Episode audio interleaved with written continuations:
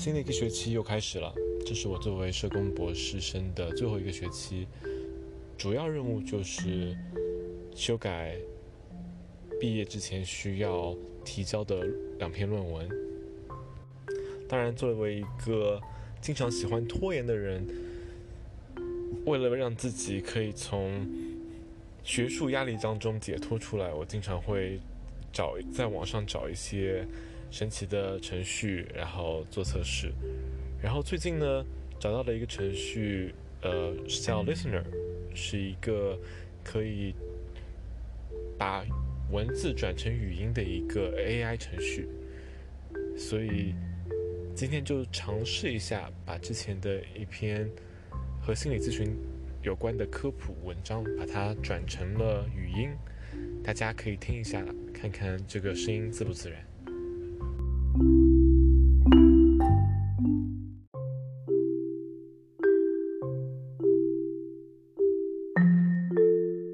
时常会见到这样一些人，带着某种并不十分清晰的目的走进了咨询室。从他们的言谈中发现，他们的确是需要心理咨询的帮助。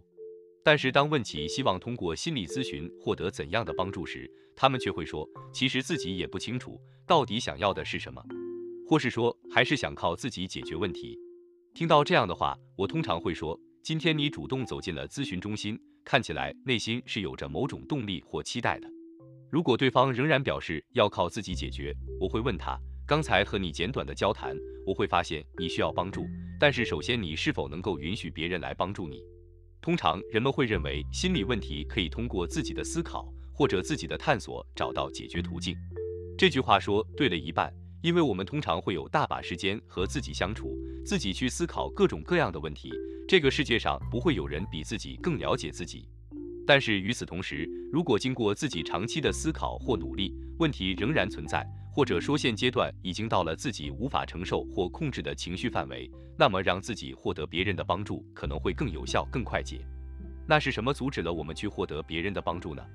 首先是羞耻感，我们为自己需要帮助而羞耻，为自己要暴露自己的问题和缺陷而羞耻。如果可以，我们希望永远将自己的短处藏起来，不被人看见，而只露出光鲜亮丽、美好的一面。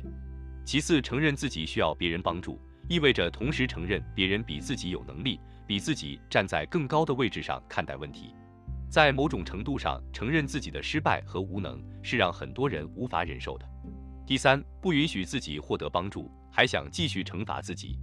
明明已经在承受着痛苦。并且也知道自己需要帮助的人，就如同明明生病也知道自己需要吃药治疗一样的人，他们却做出了不吃药、不接受治疗的决定。这个决定和他们内心想继续惩罚自己相关。这该是多么大的痛苦，多么难以启齿的伤疤，才会让他们想要继续惩罚自己来牢记教训？事实上，要承认自己需要帮助，需要非常大的勇气和决心。但是，不允许自己去获得帮助，通常都非常危险和令人担忧。你值得被珍惜、被珍贵的对待。首先，请允许自己吧。